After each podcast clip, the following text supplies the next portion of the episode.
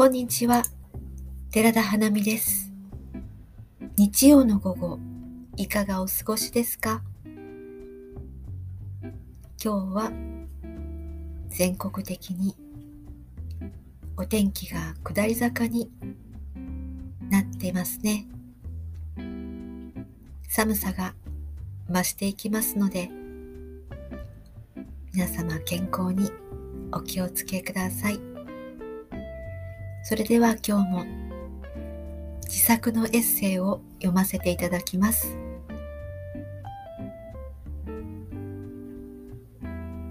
タイトルチャトラと私の背中相変わらずうちの庭には猫が来るいつもの時間いつもの場所でしばらくくつろいだらいつの間にかいなくなる。カーテン越しからそっと覗いているとひたすら全身の手入れをしている。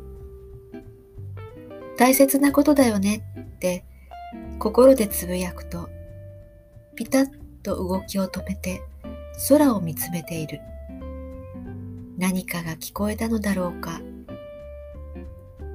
人間も彼らぐらいにとは言わないが、もう少し我が身を顧みた方が良いだろう。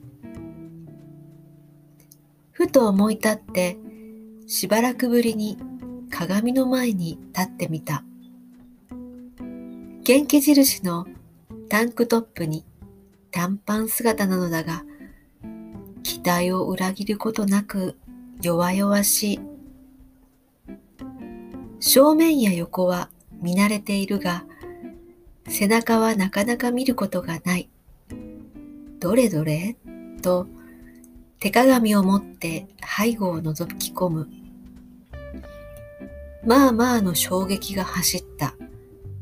なんと薄くて頼りなげな痛々しい背中だろう。誰なんだこれ？といくら言葉を並べても間違いなく自分の背中だった。肉が育っていない。いつからだろうか。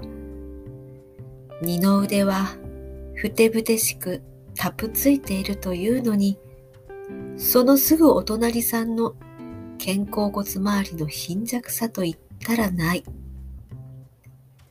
不公平でしょうが、誰に向けての抗議なのか、思わず口に出た。昼下がり、庭の草を抜いていると、背後で重たいものが枯葉の上に落ちる音がした。振り返ると、いつものチャトラが姿勢を低くしてまっすぐにこちらを見ていた。いいよいいよ。今日もその石段でお手入れするんでしょ？それではお言葉に甘えて。そういう顔でそろそろと石段に上がり、悠々と始めた。それにしても、入念なお手入れだ。無駄な動きや集中力の欠落が全く見られない。あまり見つめるので、時々ピタッと動きをやめて、ゆっくりこちらに顔を向ける。私が目をそらすと、またお手入れを始める。しばらくすると、塀の方へ歩いて行き、音も立てずに飛び乗った。スマートに塀の上を歩く姿は、自信にあふれていた。4本の足が動くたび、肩やお尻や尻尾までが流れるようにしなやかに動いていた。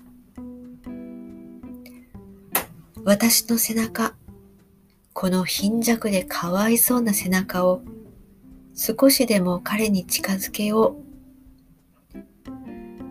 羨望の目で見られていることなんて知るわけもなく、彼は今日もやってくる。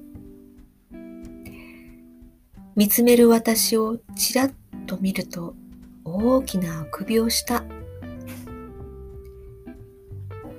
悠然とした背中を育てよう。チャトラに誓った。終わりです。最後まで聞いていただいてありがとうございます。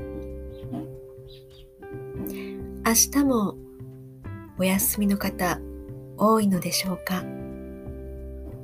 ゆっくり体を休めてやりたいことを楽しんでくださいね。それではまた来週の日曜日お会いできるのを楽しみにしています。寺田花見でした。